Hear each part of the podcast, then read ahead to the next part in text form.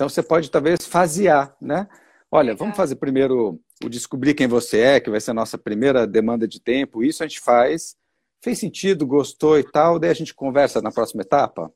Legal. Mas você precisa fazer uma proposta que você se sinta plena entregando. E ele também sinta que ele é capaz de fazer.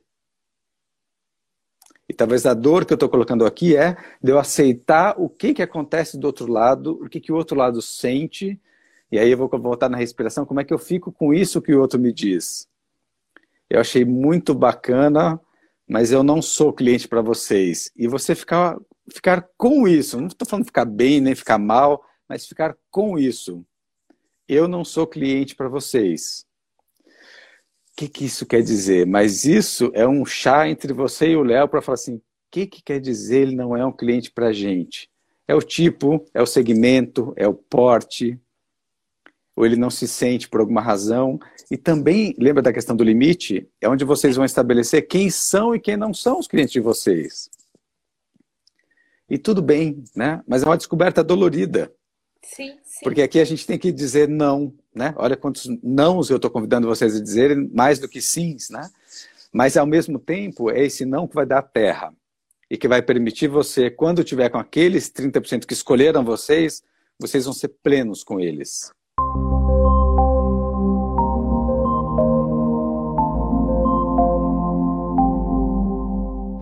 Olá, bom dia, bem-vindo a todos e a todas. Meu nome é Fabiano Calil e vamos iniciar hoje mais um atendimento ao vivo e logo mais receberemos aqui é, mais uma convidada que vai junto conosco aqui compartilhar um pouco da situação dela e de como que a gente pode contribuir nesse caminho do que a gente imagina aqui.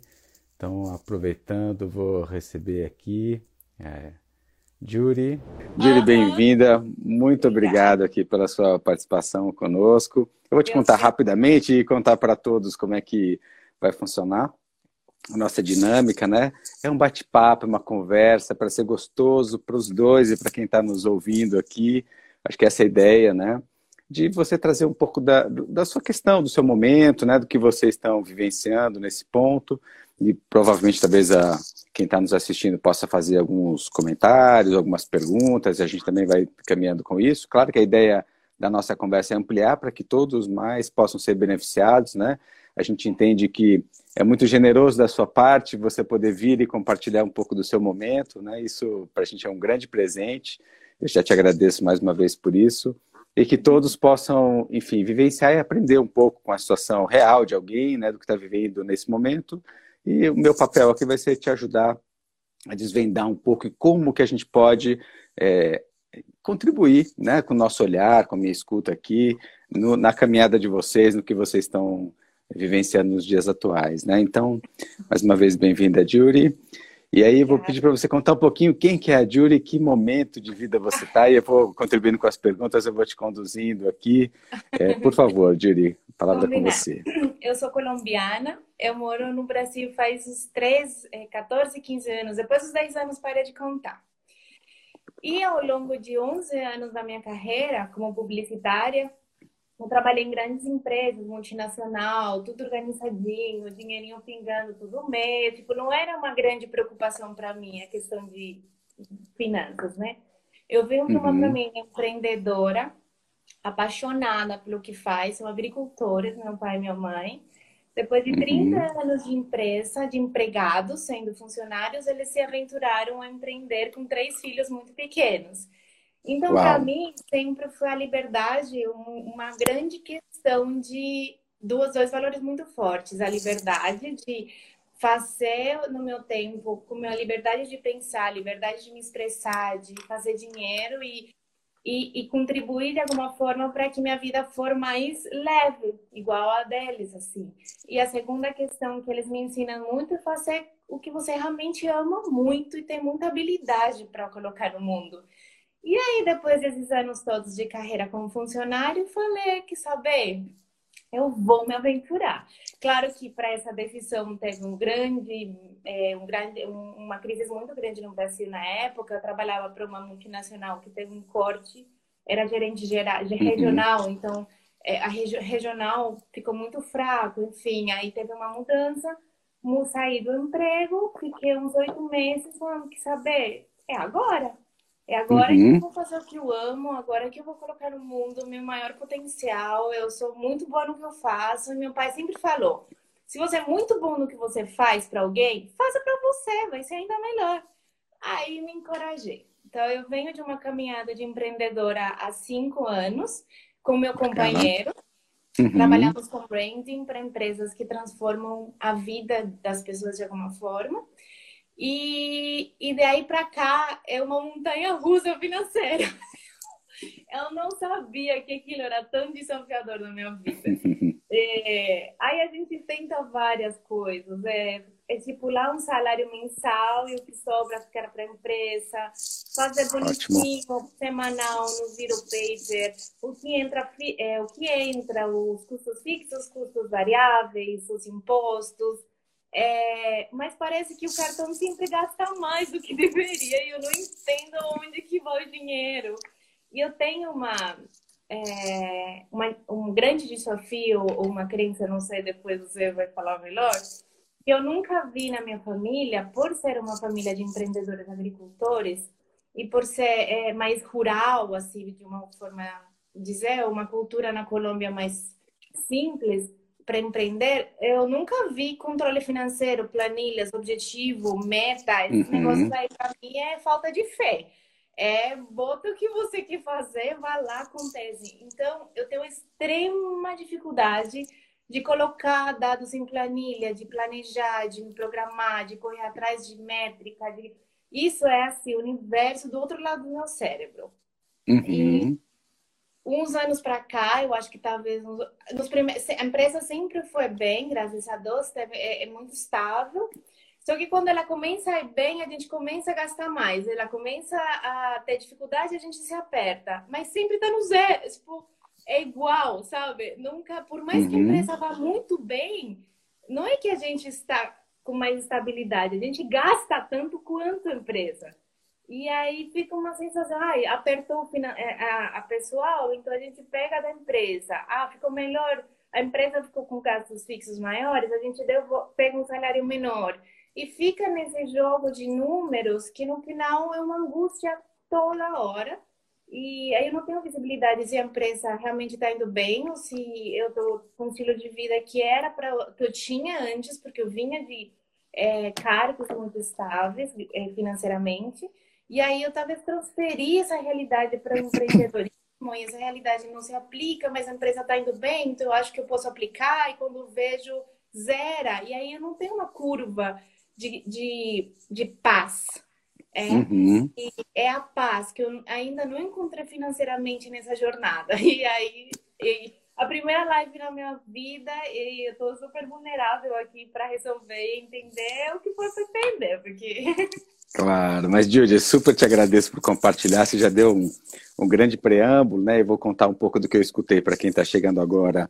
Você vem de uma família empreendedora, você é de origem é, colombiana, vive já no Brasil há mais de uma década, veio do mundo corporativo, da área de marketing, enfim, e é, se aventurou no empreender de cinco anos para cá, junto com seu companheiro. Acho que esse é o ponto importante né, que você traz dessa questão que para sua família, e aqui a gente valoriza muito esse ponto da família, tanto da sua origem, da sua história, e também vai conectar um pouco com o que a gente fala dessas crenças, né? Você trouxe algumas aqui importantes. Primeiro, uma, um norte que eles te dão, que a gente compactua muito com ele, a gente percebe muito nos empreendedores que empreender significa liberdade, e aqui eu vou falar um pouco disso para a gente é, diferenciar o que, que é essa liberdade da sensação de não vou ter chefe, que é uma ilusão, então, acho que esse é um ponto importante, né?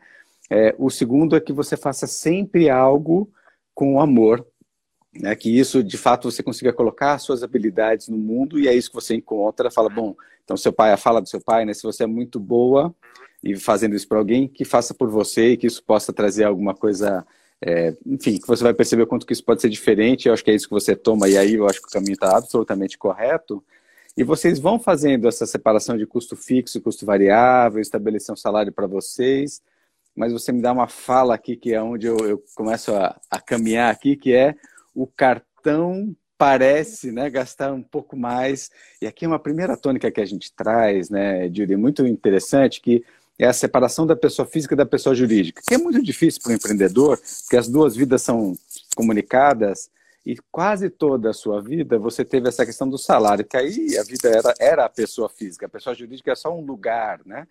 E é muito fácil você transportar isso para o seu negócio, de que ele seja também um lugar. E aí o que você chama de liberdade, essa liberdade que então, bom, é, eu não preciso ter, entre aspas, uma meta que parece uma falta de fé, e eu achei muito bonito isso que você trouxe, né? Porque eu acho que ela marca alguma coisa interessante que eu vou convidar para a gente fazer uma conta de trás para frente. Então, é como se a gente dissesse assim, e eu vou colocar os números agora para não te expor aqui, né? Vamos supor que o grupo familiar da Judy precisasse de 10 mil dinheiros para viver, pessoa física, família. E aí eu vou fazer a conta reversa, né? Então, assim, bom, ela precisa de 10 mil dinheiros. O primeiro questionamento que eu, planejador, vou dizer assim: 10 mil dinheiros é uma média mensal, anual, ou é num mês típico como junho ou julho, que a gente está vivenciando agora, né? E eu vou lembrar você de colocar os, as, as despesas que não estão no mês a mês. A renovação de seguro de carro, os pagamentos de impostos, os décimos terceiros de funcionários, a, o que você tem que pagar talvez para uma entidade de classe. Por quê? Porque a gente vai perceber que, apesar de eu lembrar de 10 mil dinheiros por mês, Yuri, a gente vai perceber que talvez a gente gaste 13. É que, porque tem um mês que eu vou gastar 20, no outro eu vou gastar tanto, tem os presentes, tem as celebrações, tem a viagem de férias. E quando eu somo, a gente sempre convida, então, meu primeiro convite para você, Yuri, para todos os empreendedores, é que eu sempre coloque as minhas despesas anuais. Essa é uma primeira questão da família. E aí eu vou começar o meu cálculo, até eu vou chegar no faturamento, tá? É lá que a gente vai querer chegar, que é quanto que a minha empresa, esse eu vou colocar como primeiro objetivo meta para a gente, né? Quanto que a minha empresa precisa faturar? E olha as contas que eu vou é, encontrar aqui, partindo de novo das pessoas físicas, dos CPFs, de você e do seu companheiro, né? Ah, é, nós precisamos de 10 mil dinheiros por mês, ou na verdade 120 por ano, mas na verdade a gente descobriu que a gente precisa de 150 mil por ano, por exemplo. E aí eu vou fazer uma segunda pergunta. Vocês já estão contribuindo para o INSS, que você já contribuía como pessoa jurídica? Não. E aí eu vou falar assim, voltem a contribuir para o INSS. Por quê? Porque na ausência de um e outro, o INSS ele tem a seguridade que cobre um ao outro, e na aposentadoria, que para o empreendedor é uma pegadinha, primeiro que vocês sempre contribuíram, né? Então a seguridade vale desde já. Mas o segundo é que ele vai ser, lembra que a previdência complementar, eu estou indo lá para a longevidade das pessoas físicas agora, no dia que vocês pensarem em vivenciar essa longevidade de alguma maneira, eu vou ter uma verba de cada um do INSS para começar a essa contribuição para vocês, que pode ser feita é, como um DAS, né, uma, uma contribuição dentro do Simples ou de uma MEI, ou você pode fazer como estabelecendo um Prolabore para vocês e fazendo essa contribuição. Então, primeiro a gente descobrir essa verba e incluir nesse 150 mil ano, e ainda estou falando, quem vai pagar é a pessoa jurídica, tá? mas eu estou lembrando para a pessoa física. Eu preciso contribuir para o INSS dos dois. Então a gente pode ter depois essa pergunta: vale a pena, não vale a pena, vai quebrar, não vai quebrar? Não vou entrar nessa discussão mais política. O que eu posso te dizer é que desde que eu me conheço por gente que dizem que vai quebrar, ela continua lá de pé e até que provem o contrário, é a nossa previdência oficial. Né? E todas Porque as outras são complementares a ela. Pode falar. Tem umas previdências pessoal, é, particulares, não é? Eu não entendo muito, mas tem várias opções. Vamos falar delas. Esse né? é o conceito. Mas isso, sempre lembrar que a particular ela é bacana sim, mas para quem atuou já no mundo corporativo e já contribuiu por uma década ou mais aqui, faz muito sentido você lembrar que você tem talvez mais metade do caminho para contribuir. Ah, legal. Você já contribuiu metade, agora falta só metade, né? Então a gente sempre parte da pública para depois pensar na privada. Então comece legal. com a pública, volte a pública para os dois, porque ela tem, um, tem algo que, assim, até para te explicar, vamos supor que numa eventualidade aconteça algo com um dos dois, uma invalidez ou um óbito, né? É, você, se você fosse o cônjuge sobrevivente, ou ele, se fosse o sócio afetivo que sobrevivesse, receberia uma verba do INSS, hoje nas regras novas, não sei se é vitalício, se alguém que está nos acompanhando souber pode nos colocar aqui, mas por um bom tempo você vai receber uma verba do outro, do governo, para te ajudar no custeio. E isso não tem preço, porque a gente está falando de seguro aqui, né? Fora a questão da aposentadoria lá na frente. Não acho que vale a pena contribuir para o público Perfeito. e depois para o privado. Mas eu volto então que eu quero que você some as suas despesas isso, primeiro, né? No segundo ponto, eu vou lembrar isso que vocês precisam ter uma reserva. E como é que eu vou construir uma reserva? Não dá para a minha empresa me pagar só os 10 mil dinheiros por mês. Porque só com os 10 mil dinheiros por mês, eu não vou dar conta de contribuir com o meu INSS e nem de ter uma reserva e nem de tirar férias, por exemplo. Então, eu preciso que você coloque nisso, olha, eu, nós, no plano empreendedor, vamos trabalhar 12 ou 11 meses por ano. Entendi. Porque daí, quando eu fizer a conta, eu preciso saber que eu vou fazer dinheiro 11 meses por ano e não 12, porque talvez um mês por ano eu vou tirar de férias. E olha o contrário para o empreendedor. E nesse mês que eu tiro férias, eu não faturo e gasto. É. Então, talvez os meus 150 agora viraram 160. Lembra que eu gastava 10 mil dinheiros por mês, que dava 120, mais as outras despesas anuais, seguros, impostos, etc. e tal, viraram 150, né, com INSS, etc. E eu coloco umas férias por ano, viraram 160 e eu vou dividir esses 160 por 11. E vou descobrir que talvez o meu faturamento, meu faturamento ainda não cheguei lá, né? Mas a minha necessidade mensal não é 10, são 15. É. Ou 14, alguma coisa parecida com isso, né? E aí a gente começa agora a fazer a conta inversa de pensar o seguinte: a minha empresa, agora eu vou para a empresa, ela tem um custo fixo de espaço? Então, se ela tiver um custo fixo de espaço, eu preciso incluir aqui. Quanto que é a carga tributária da minha empresa toda vez que eu emito uma nota? Eu vou incluindo nisso, e aqui eu vou chamar não como objetivo, mas como vou colocar uma meta de faturamento importante, Júri, que é, bom, a nossa empresa precisa faturar, vou dar um número aqui, 250 mil dinheiros por ano. 250 mil dinheiros por ano, menos impostos, menos os custos de funcionários, de aluguel e etc e tal, vai dar uma verba aqui que poderemos distribuir para nós o equivalente aqui a 15, 14 mil dinheiros por mês. Daí você vai me dizer, nossa, mas vai sobrar dinheiro? É para sobrar dinheiro na pessoa física. Dinheiro para reservar, dinheiro para ter uma, uma verba como você já tinha talvez na empresa, um dinheiro que você não fique apertada no mês a mês. E aqui eu não incluí que a sua empresa precisa ter uma sobra de todo empreendedor, né? Para fazer um investimento no equipamento, para pagar um curso para você, quem que vai pagar? Agora é a sua empresa, que vai pagar as suas atualizações, né? Vai fazendo sentido para você, Juri? Total, total. Que aqui é onde a gente fala de separar a pessoa física da pessoa jurídica, mas a gente começa colocando e aí depois você vai fazer a pergunta para a sua pessoa jurídica que eu devolvo para você. Será que a sua empresa, do jeito que ela está formatada, ou seja, cinco anos de vida, ela está começando numa fase dura, né? Se, não, se, vocês não começaram a empreender numa fase né, tão tranquila assim, é, será que ela tem capacidade de faturar, números que eu dei aqui, esses 250 mil dinheiros por ano? E aí, para vocês fazerem a pergunta muito honesta, o que, que a gente precisa fazer para esse negócio para que ele nos dê aquilo que a gente precisa?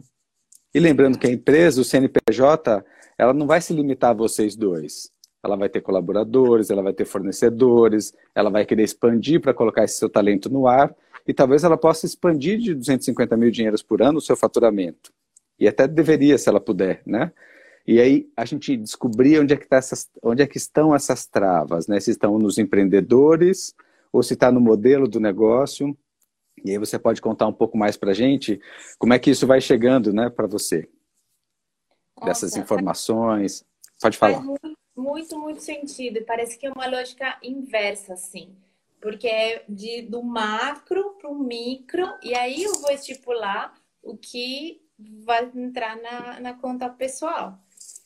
Não, foi, não é feito assim. É ao contrário, é tipo, quanto que é, é o faturamento da empresa mensal? Eu nunca pensei em anual, considerando o mês de férias, isso é muito novo, assim, é muito bom para mim ouvir isso. Mas sempre foi, quanto que eu estou faturando por mês em média? Ah, essa, aí, vamos supor esses 10, esse número. É, e aí, ah, tá bom. Então, 60% vai para pessoal e, e, o resto a gente deixa na empresa se precisar alguma coisa. E tudo muito vai que precisa de alguma coisa. Ah, não precisa? Então, vamos é, comprar tal coisa que vai precisar, ah, esse mês foi bom, então a gente aproveita que a empresa foi bem esse mês, aí a gente consegue investir num novo celular, sei lá. Então sempre uhum. foi muito decisões muito micro.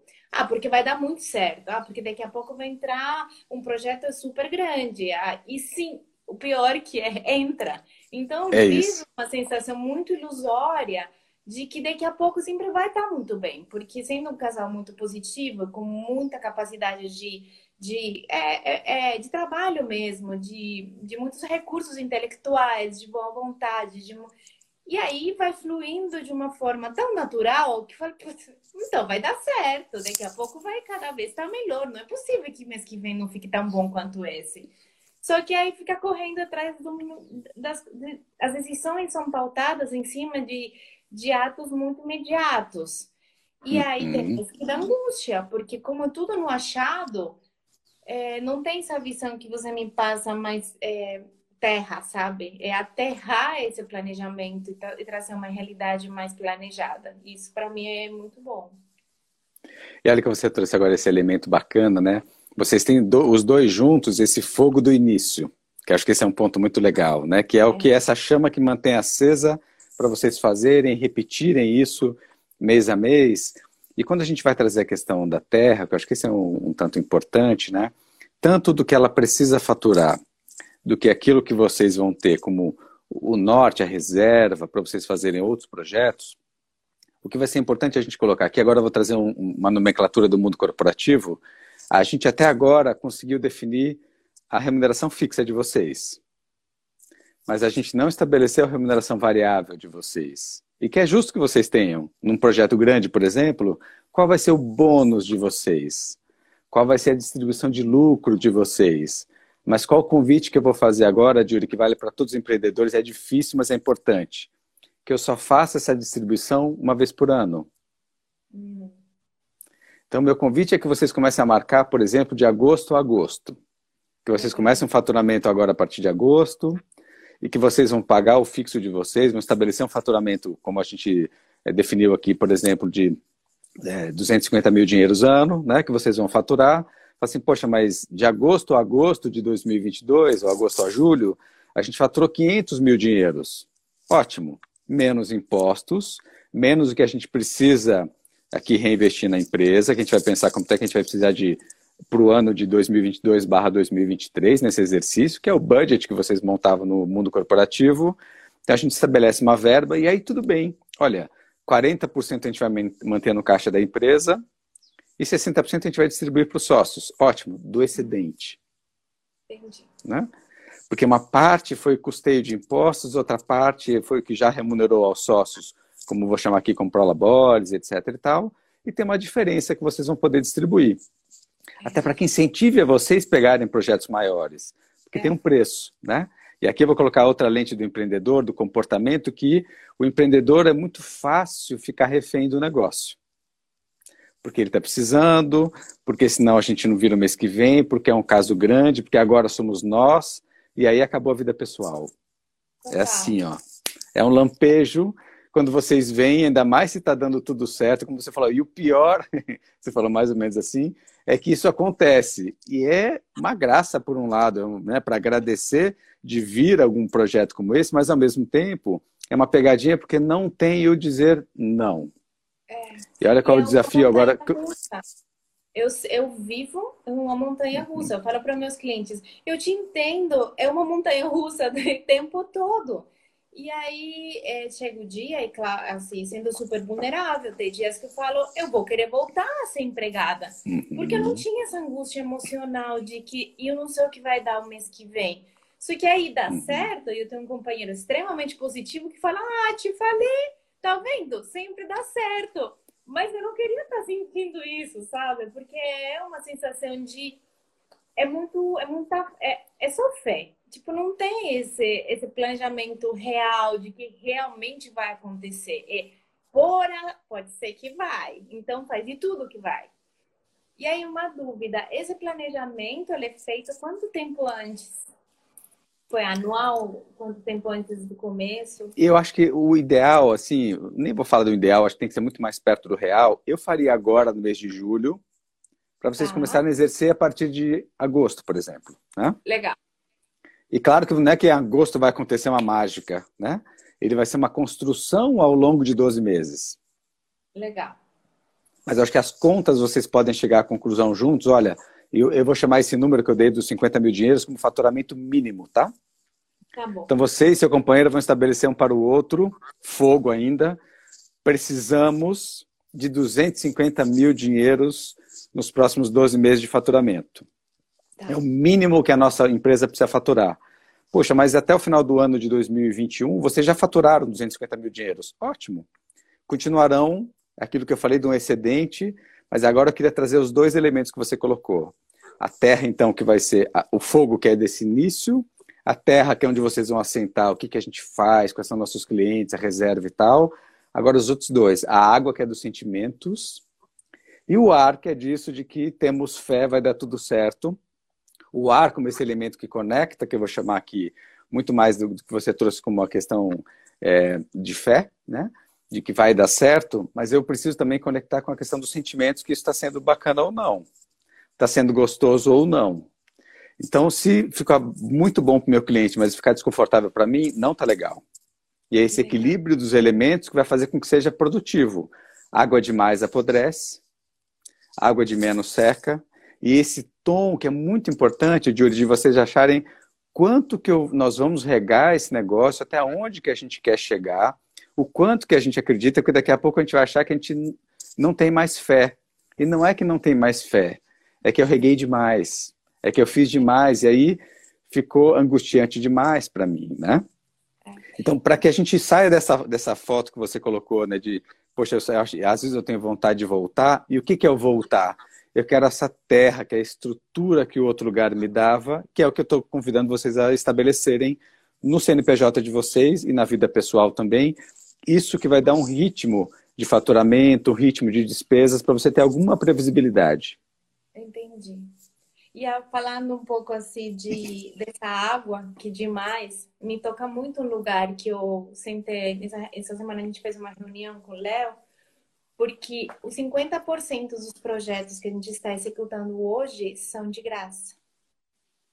E aí a gente não tinha noção disso, porque a gente é tão, mas tão apaixonada pelo que faz. A gente quer ajudar um empreendedor a tirar do papel a ideia dele, a colocar em ação. A, a, tipo, é um negócio, assim, é realmente um chamado de alma fazer.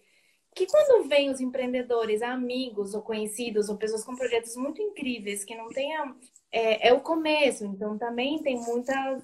É, às vezes até tem possibilidade de pagar, mas a gente se empolga tanto que quer ajudar que quando vê, se compromete a fazer aquilo por amor. E aí agora que a gente pode falar, nossa, estamos em tempo, tá tendo muita coisa para fazer. Vamos ver como que a gente, vamos ver, né? Porque a gente não viu antes, como que tá? E os números, 50% dos nossos proje projetos estão sendo ou trocas ou de graça, porque a gente ama o que faz. E aí dá uma sensação de falar, cara, peraí, qual é esse equilíbrio, né? E como a gente lida com essa emoção, porque é extrema emoção para realizar, para gerir uma empresa que Isso. precisa de terra. Aí vem a sensação, não faz sentido, vou voltar para uma empresa, é mais estável, eu, é, eu vou fazer uma ONG, porque é mais feliz. Aí vem todas as questões que passam, no outro dia começa tudo de novo. Mas olha que interessante, o que você chama eu vou voltar nesse momento, eu vou dar um, vou interpretar como um nome que é o limite. Porque o outro dá o limite por mim, né?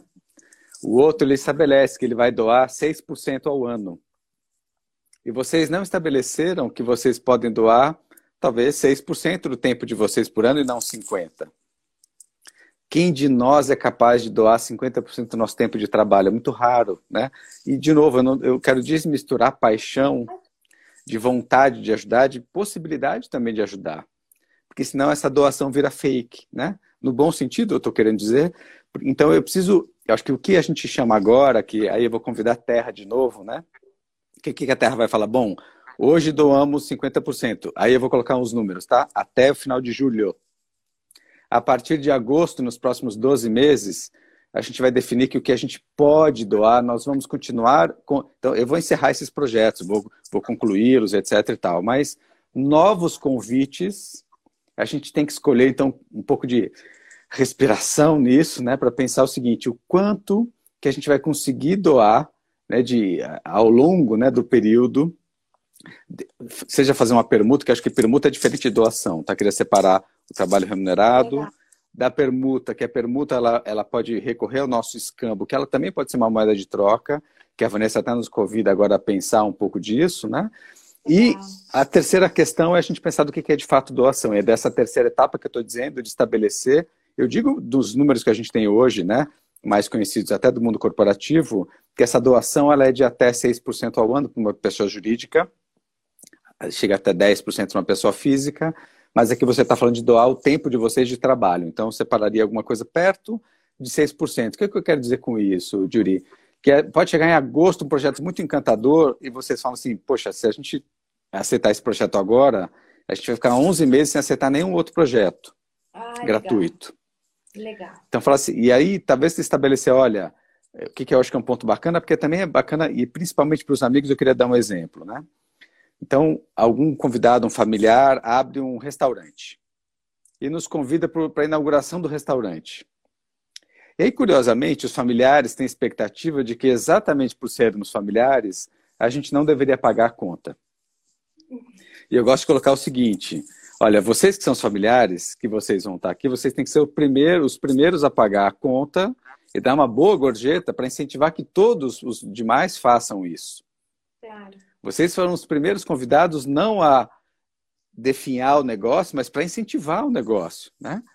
Então, acho que essa moeda de troca é importante quando a gente fala o seguinte: olha, nós estamos começando um projeto há cinco anos. É, nosso projeto custa, vou dar um exemplo aqui, tá? Meus números, de novo, para te preservar. Olha, esse projeto, para definir o seu brand, etc e tal, custa 5 mil dinheiros. Como é que é esse número para você? E é importante para vocês estabelecerem o preço. Deixe que o outro diga, poxa, eu não posso, ou eu posso te pagar isso em X parcelas. E aí a outra vocês podem dizer o seguinte, olha, eu estou precisando agora desses serviços. E aí você vai abrir a segunda caixinha da permuta. Mas vocês têm que definir, vocês empreendedores, o que é que vocês precisam, não o que, que o outro tem para oferecer. Assim, no meu modelo, mundo capitalista que nós estamos, eu preciso de 5 mil dinheiros por mês, que foi a nossa precificação. É o que custa o nosso tempo, nosso trabalho, nossa dedicação, nosso amor, nossa paixão. Como é que é para você? E aí talvez vocês tenham condições de flexibilizar a forma de pagar, mas não o preço.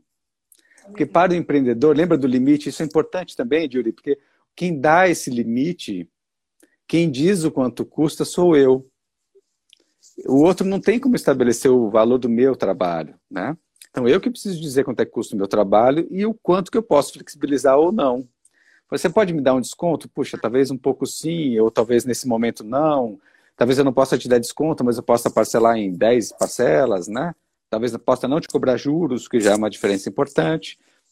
Agora, o gratuito, eu acho que é alguma coisa que vocês têm que estar, de algum modo, um pouco mais preenchidos para poder, de fato, ceder para o outro. Né? Legal, faz sentido. E aí eu acho que tem a ver com limite, porque acho que se vocês conseguem estabelecer alguns limites, tanto de faturamento mínimo, quanto de capacidade de doação, e também estabelecer os preços de vocês, que é um outro ponto, né? Que eu ia te perguntar como é que é o estabelecer, como é que foi o estabelecer preço de vocês, não para vocês pôr os preços de vocês, mas como é que foi o processo de precificar, e que às vezes nesse momento que eu convido a repensar o faturamento, convido os empreendedores a repensarem a forma de precificar.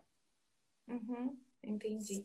Nossa, essa parte do preço é, é, um, é um grande mistério, assim, porque é, a gente se baseia, sempre se baseou pelo, por uma planilha de cálculo estipulada no mercado. Então, existe um, um órgão que estipula é, por entrega os preços, e aí, dependendo do porte do cliente, existe uma variável de valor.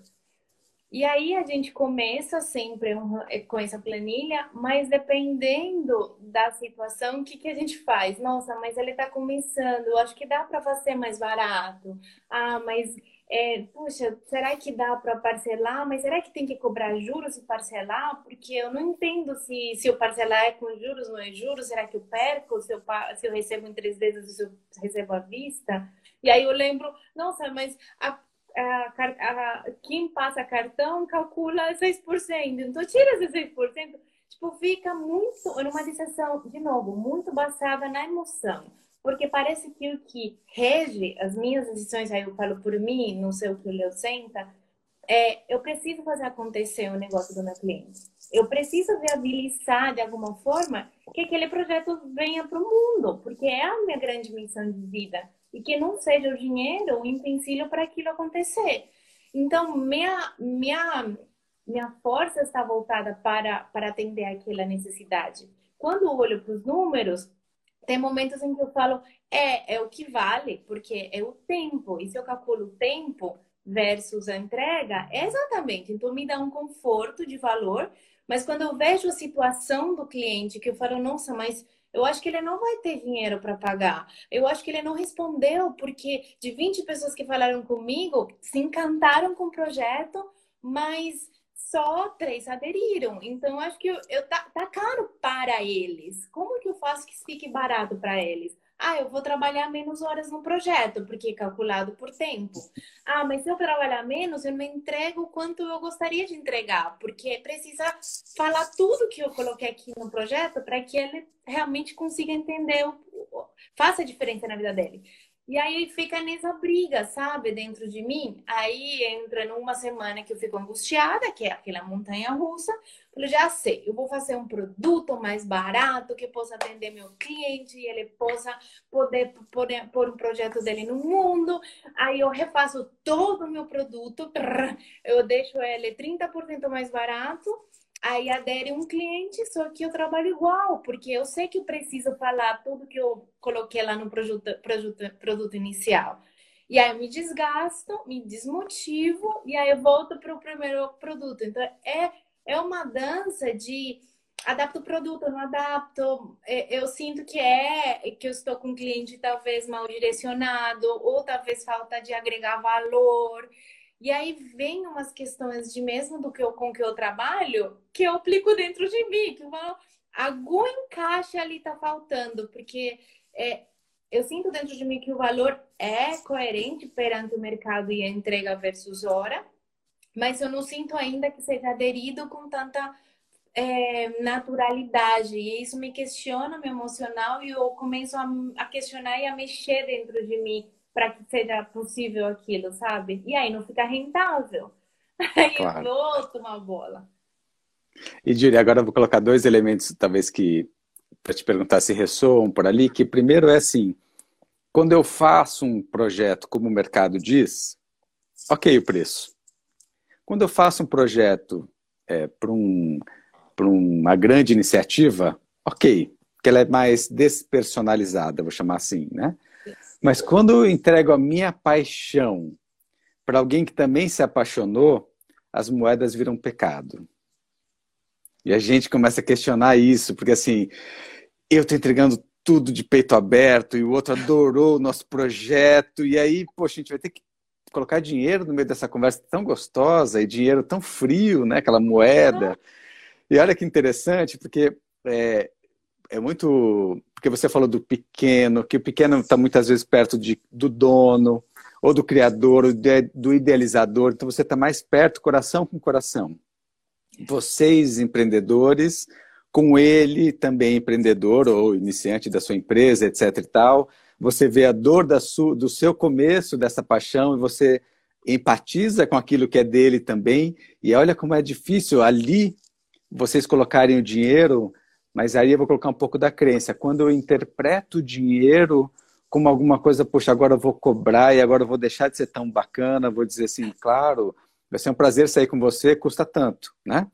É como se a gente cobrasse para fazer um, né? E não é bem assim, mas na verdade é.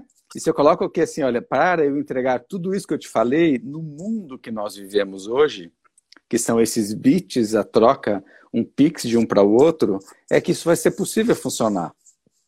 Essa é a nossa moeda de troca, no bom sentido. Eu vou convidar agora a gente entender esse dinheiro como uma energia essa energia que a gente é, troca de um para outro, essa energia que ela é gostosa e que a gente tem que deixar fluir, e porque se ela não flui no mundo que a gente está hoje, ela não acontece ainda.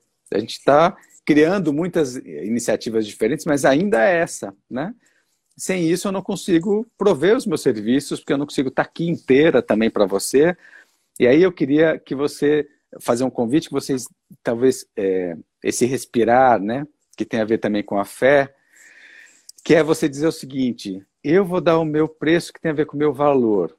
Eu vou deixar o outro resolver isso. E aí eu vou colocar o segundo ponto da fé, que é, é lembra que ele primeiro deu o passo, né? E depois as coisas vão acontecer. Então, o que, que eu faço agora?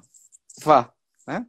E o que, que eu digo com isso é, faça a sua proposta do mais honesto para você e verdadeiro para você de preço, etc e tal, e deixe que o outro resolva. Que quando eu fico achando que o outro não pode, quando eu fico achando que o outro não gostou, enfim, no fundo, no fundo eu estou desconfiando se o meu preço está caro, se ele não gostou de mim. E quando não é comigo, e alguém fala, bom, 30% dos nossos projetos aqui, das nossas iniciativas, viraram, é, transformaram-se em clientes, das nossas iniciativas de vendas, ok. Agora, quando é comigo, e eu pessoalizo, agora vou trazer o pessoalizar para vocês, empreendedores, você, Yuri e Léo, né?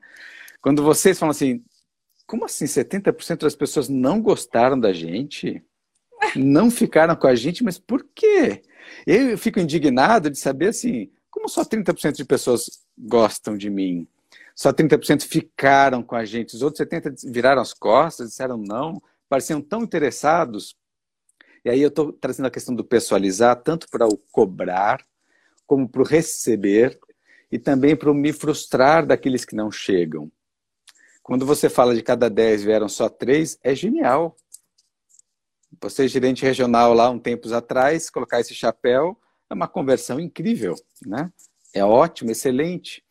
Mas quando é comigo, eu quero que é. cada um diga por que, que não ficou. Porque a gente está muito pertinho, né? E aí, eu não estou dizendo para esfriar, muito pelo contrário, que a gente busca entender. E aí, talvez essa, esse convite, né? Júlia, eu vou te fazer uma proposta, eu quero que vocês pensem. E para nós que estamos desse tamanho, que estamos conversando, vai ser muito importante. Se você vier, vai ser muito bem-vindo. Se tiver alguma questão da forma, etc e tal, nos avise.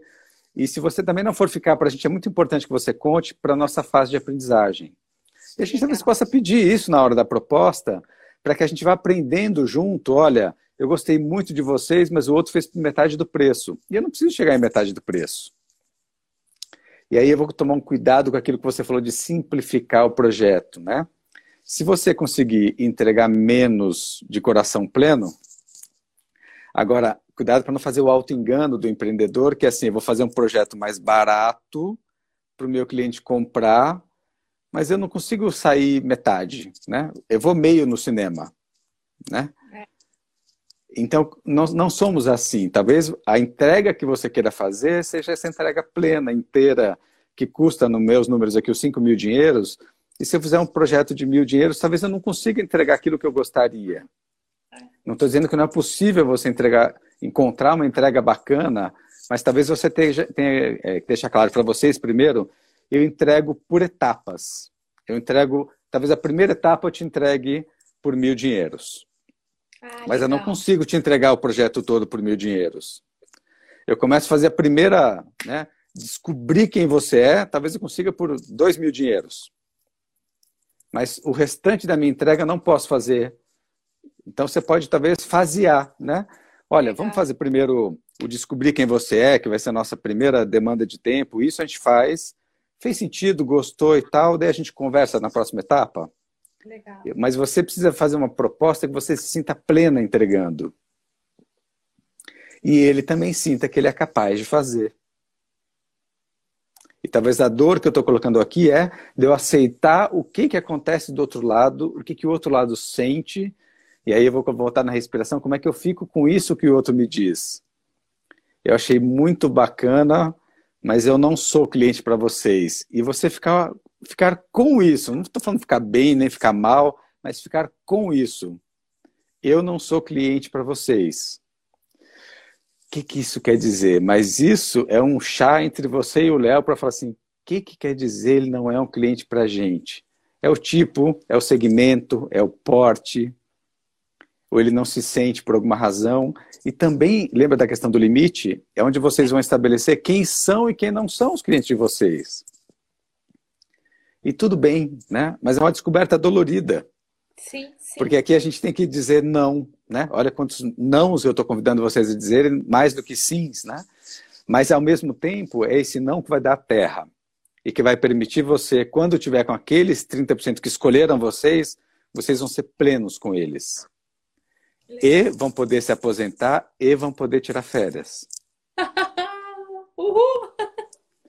E cuidar do casamento enquanto ele acontece, porque casamento e sociedade é um outro ponto que eu queria convidar a gente a falando também, né? Um pouco trazer. Até vou pedir para alguém me ajudar a falar que oração, porque aqui eu não consigo enxergar o relógio. Eu desliguei o restante para não me atrapalhar aqui. É, mas a questão de quando a gente convive juntos, empreende juntos, e a gente vê que os, os negócios familiares são muito incríveis, né? E funcionam super bem, são os melhores negócios que a gente Sim. tem, mas tem um preço. Sim. E esse preço é quando a gente não consegue vigiar aquilo de empreender e conseguir cuidar da vida conjugal, né? Empreender e conseguir é, conviver e, e, não virar e, e, a gente não cair nessa pegadinha, né? Da gente é, começar a olhar agora, puxa vida, a gente tá junto, tá gostoso, a gente empreende, mas todo jantar, né? Todas as férias, o único assunto trabalho. O tempo todo é um negócio. E, de novo, pode ser uma paixão, enfim, mas tem que ter outras coisas também. E aí vai ser um esforço de cada um, né?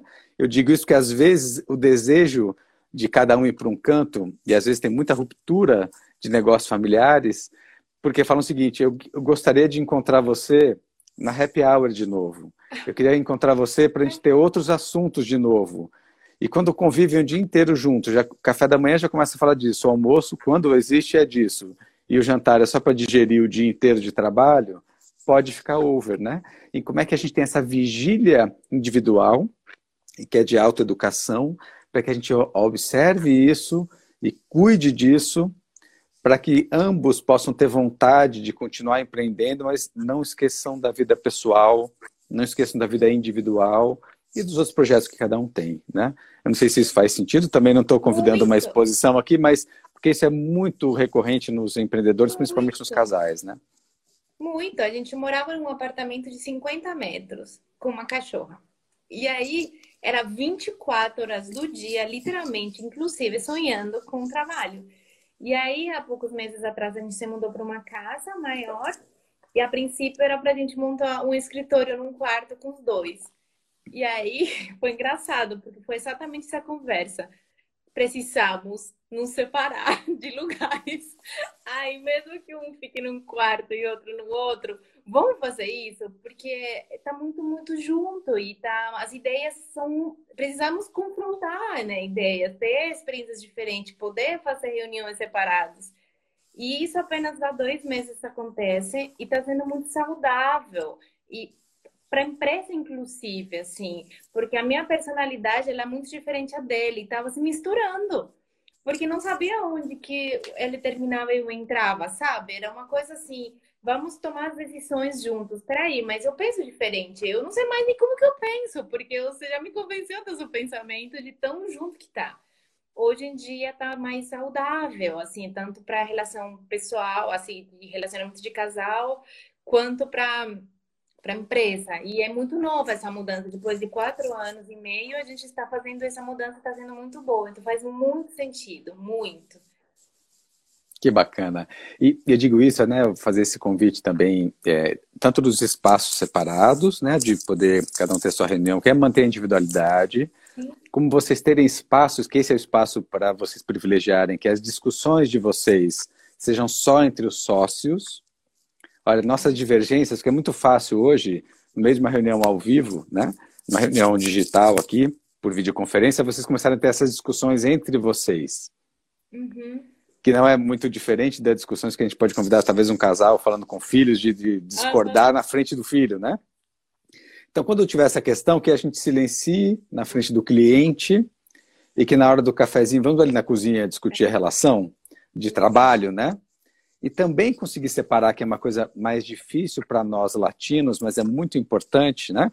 Eu vou dar um exemplo é, de uma pessoa que estava empreendendo é, um trabalho, um projeto agora na Holanda, e que tive uma discussão enorme com uma pessoa que era o par dela de trabalho no mundo corporativo, e deu 5 horas da tarde, na hora que atravessa a porta da empresa, convida para tomar um chopp. E fala assim, pô, mas a gente estava discutindo agora, falou, não. E aí um, um holandês dizendo para uma brasileira, né? Não, mas isso aqui é trabalho, estou te convidando para tomar um chopp pessoa física. E eles conseguem fazer essa separação muito lúcida, né? Aquela discussão era importante porque ali a gente estava como par, agora é outra coisa. Então, é, será que a gente consegue? Essa é uma pergunta, um convite. Eu sei que é um desenvolvimento longo, né? Como que eu consigo ter uma, uma divergência com o meu sócio afetivo, que é meu sócio comercial, no dia a dia, e daqui a pouco a gente conseguir preparar um jantar para o outro e ter um jantar gostoso, o casal, e tentar segregar um pouco isso. Eu sei que é um exercício enorme, é. mas é também esse convite para a maturidade que a gente precisa ter, porque senão não vai fazer sentido. E aí, sem dúvida, esse é um preço que eu vejo que nenhum casal banca. Se começar a afetar a relação afetiva, um sai do negócio